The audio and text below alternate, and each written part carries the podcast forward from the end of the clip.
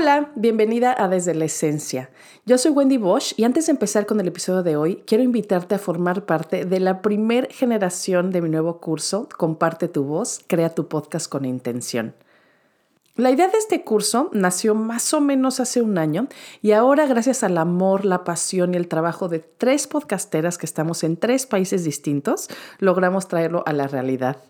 Mar del Cerro de Medita Podcast, Paola Ilízaga de Negocios Entre Pañales y yo compartimos paso a paso todo lo que sabemos desde cómo enfrentar tus miedos y barreras, cómo organizarte, cómo crear contenido, cómo hacer publicidad y muchísimo más desde la experiencia que nos da tener más de 300 episodios publicados entre las tres. Como muchos de ustedes ya saben, por más de dos años he sido copresentadora y co-creadora del podcast Viviendo lo Sagrado en lo Cotidiano junto a mi amiga y colega Magui Moreno. Bueno, pues crear este curso, Le Comparte tu Voz, me inspiró e impulsó muchísimo a lanzar este podcast que estás escuchando en este momento.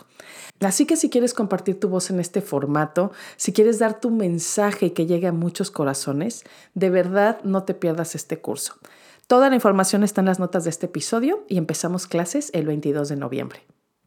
Y ahora sí, empecemos con el tema que quiero compartirles el día de hoy. Tiene que ver con el sufrimiento, que es esa emoción tan abrumadora que todos sentimos alguna o varias veces en nuestra vida.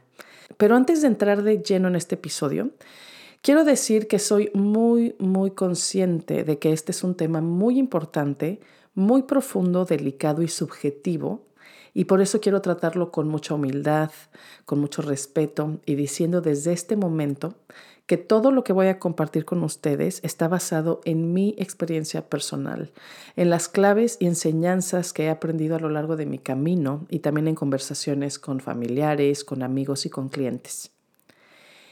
Y para empezar, pues es importante decir que todos sufrimos. Las causas pueden ser muy diferentes, pero absolutamente todos los seres humanos sufrimos. Y aquí una pequeña aclaración porque sufrimiento no es lo mismo que dolor y es muy importante saber la diferencia. El dolor es algo que dura relativamente poco y que también puede ser físico, mientras que el sufrimiento es ese dolor emocional, ese dolor psicológico, por supuesto también, que se ha establecido tan profundo en nuestro ser que es casi como si fuera atemporal, porque va con nosotros a donde quiera que vayamos, ¿no? Incluso cuando nuestro rostro está sonriendo. Sé por experiencia que el sufrimiento se siente como estar cayendo en un precipicio sin fondo, como estar rodeada de oscuridad, como estar atrapada sin poder encontrar la salida. Se siente como un hoyo en el corazón que no nos deja disfrutar de absolutamente nada. Ese hoyo, esa sensación de vacío es algo que queremos llenar como sea. Y muchas veces, incluso con cosas que nos pueden hacer más daño, por ejemplo, comer en exceso o comprar desenfrenadamente o quizá utilizar drogas o alcohol para intentar tapar o negar nuestro dolor, para distraernos de él. ¿no? Pero en realidad lo único que hacen todas estas distracciones es negar el dolor, es taparlo, es guardarlo en el sótano de nuestra conciencia, esperando que se quede allí para siempre, pero la verdad es que no se va a quedar ahí, porque tarde o temprano, de una forma u otra, va a salir. Así que lo mejor que podemos hacer es navegar nuestro sufrimiento de la mano de un experto, de un profesional de la salud mental, porque así vamos a poder sanar de verdad. Y de esta manera vamos a volver a sentirnos integradas y vamos a volver a, disfrutar la vida con todo lo que ésta tiene para darnos. Ahora, ¿se puede salir del sufrimiento? Por supuesto que sí. En mi caso lo hice y lo sigo haciendo, primero que nada dándome cuenta de que todo sufrimiento, no importan las razones, tiene una misma causa para todos, la resistencia. Sufrimos porque nos resistimos a lo que es, sea lo que sea. Por ejemplo, si nos resistimos a una muerte o a una mudanza, a una ruptura, a una pérdida, a un cambio, a cualquier circunstancia o cosa que nos resistamos, entonces eso nos genera sufrimiento. El sufrimiento es la emoción que nos hace saber que nos estamos resistiendo a la vida, que nos estamos resistiendo a lo que es, que nos estamos resistiendo a lo que el universo, la vida, el flujo divino nos está dando en este momento. Así que dejaremos de sufrir el día que dejemos de resistirnos a lo que es. Por supuesto, esto no quiere decir que vamos a vivir con una sonrisa en los labios permanentemente, ¿no? Pues como ya dije, aunque queramos, no podemos evitar el dolor, pero sí podemos evitar que ese dolor se convierta en sufrimiento si lo vivimos mientras dura, es decir, si vivimos nuestras lágrimas, si vivimos ese dolor, pero soltándolo cuando llegue el momento de soltarlo. Por ejemplo, cuando nos enfrentamos a la muerte de alguien querido, por supuesto que nos va a doler y muchísimo y por muchos días. Pero una cosa es vivir plenamente nuestro dolor por la pérdida que acabamos de tener y otra muy diferente es resistirnos al hecho de que esa persona ya no está físicamente con nosotros, porque en realidad no tiene caso resistirnos a algo que no podemos cambiar. Lo que es es, y aunque duela, tenemos que aprender a fluir con la vida tal cual es en este momento, tal como se está expresando aquí y ahora, yo creo de verdad que esa es la salida del sufrimiento. Y ahora, ¿cómo podemos hacer esto? ¿Cómo podemos lograr no resistirnos? Como todo, es un proceso que dura toda la vida y que debemos de poner en práctica una y otra y otra vez hasta que se vuelva un poco más automático, por decirlo de alguna manera. Podemos empezar con cosas muy simples, por ejemplo, como aceptar con tranquilidad si no podemos comer algo que se nos antojaba o si no hay algo que queremos comprar o si perdemos algo que nos gustaba tener. No sé, o sea, es empezar a llevar esa aceptación a cosas pequeñas y de lo pequeñito empezar a llevarla a cosas más grandes y más profundas. Ahora, el camino de la esencia para vivir el sufrimiento tiene que ver también con recordar en nuestros momentos difíciles y dolorosos que somos más que nuestra propia mente, que somos algo más que nuestras emociones, más que las circunstancias que estamos viviendo, que somos más que nuestro dolor.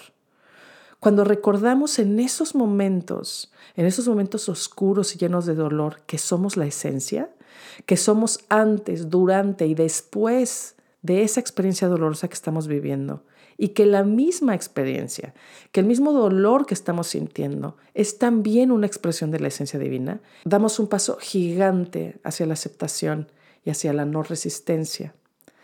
También tenemos que aprender a soltar. No podemos traer algo nuevo si no tenemos espacio para eso.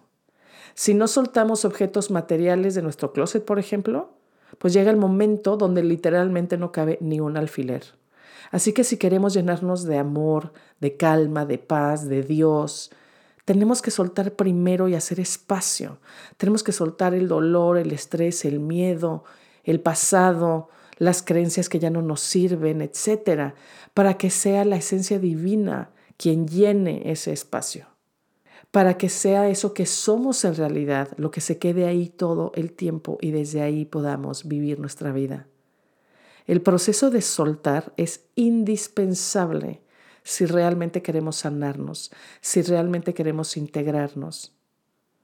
Puedo decir, de manera personal, que en mis experiencias más dolorosas y depresivas me he dado cuenta que es cuando más me he podido sentir conectada a la divinidad tanto dentro como fuera de mí.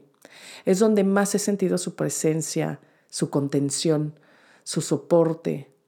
Sin lugar a dudas, es en mi peor oscuridad donde más fuerte he sentido que ha brillado la luz. Pero claro que no ha sido de un día para otro, ni ha sido fácil. He tenido que aprender a transitar mi oscuridad. He tenido que aprender a navegar mi dolor, a entregarme a mis procesos internos, confiando en que voy a rescatarme a mí misma y que al final voy a encontrar la luz. Hoy sé que esa sensación de vacío es nuestra alma, es la esencia divina llamándonos, llamándonos a reencontrarnos con ella. Uno de mis poetas favoritos, Rumi, dijo que la herida es el lugar por donde entra la luz, y estoy totalmente de acuerdo. Saber que el sufrimiento no es una condena final, ni un destino, sino el portal para que entre la luz, la oportunidad para conectar y despertar a la esencia en nosotros y también el trampolín para crecer como seres humanos, hace que mientras vivimos nuestro dolor, confiemos en el proceso, que confiemos en que todo es como debe de ser y que todo está y estará bien, aunque en ese momento no lo sintamos así. Recuerda que la calidad de la vida depende de la mirada interior y solo tú puedes limpiar tu mirada, solo tú puedes rescatarte. Así que mi consejo es que te conectes y te alinees con lo que eres realmente, que te conectes y te alinees con la esencia todos los días, porque cuando lo haces vas marcando el territorio, por decirlo de alguna manera.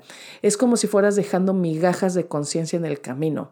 Y así, cuando te enfrentes a momentos difíciles, dolorosos y oscuros, sabrás andar de vuelta el camino de regreso a casa. Vas a saber cuál es el camino de regreso a ti misma.